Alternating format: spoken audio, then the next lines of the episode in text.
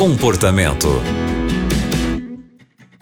Bem-vindo ao comportamento que está só começando aqui na Rádio Novo Tempo e você é muito bem-vindo ao programa de hoje. Eu sou a Aline Carvalho. Quem está com a gente é o pastor Wesley Zukovski. E pastor, eu já vou logo contar qual foi o e-mail que a gente recebeu.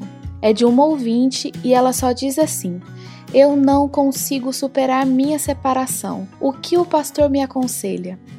Olá, Aline, que privilégio estar mais uma vez aqui no programa Comportamento. Agora, que preocupação essa pergunta, né? essa, esse pedido de conselho. A pessoa enfrenta uma separação e precisa superar essa separação. Aline, essas questões elas são muito comuns hoje em dia.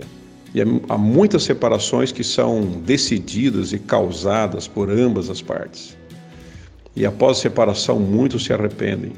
E muitos percebem que tomaram uma decisão precipitada, que os problemas não eram para tal decisão.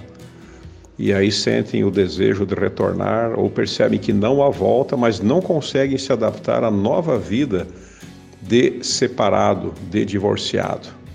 Há pessoas que se separam não por sua iniciativa, pela iniciativa do cônjuge, que por um descontentamento, por uma traição, por um adultério, é, simplesmente abandonam o casamento, abandonam a família e vão viver a sua vida egoísta da forma como bem entendem.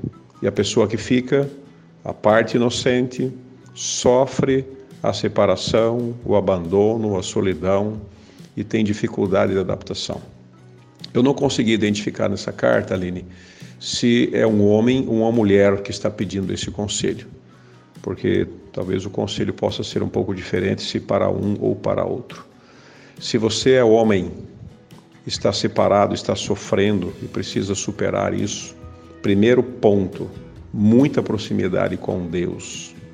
Leitura da Bíblia, oração, frequente uma igreja, não frequente bar não frequente clube nesse momento. Então, muito cuidado aonde você vai frequentar nesse período. Após a parte espiritual e a parte social, faça muito exercício físico. Dedique-se à atividade física, ela é importantíssima, fundamental para equilibrar a sua mente, sua depressão, sua situação emocional. Diariamente, de 45 a 2 horas, 40 minutos a 2 horas, faça caminhadas, ciclismo, natação, vai na academia, mas faça isso. Isso vai ser muito importante para você.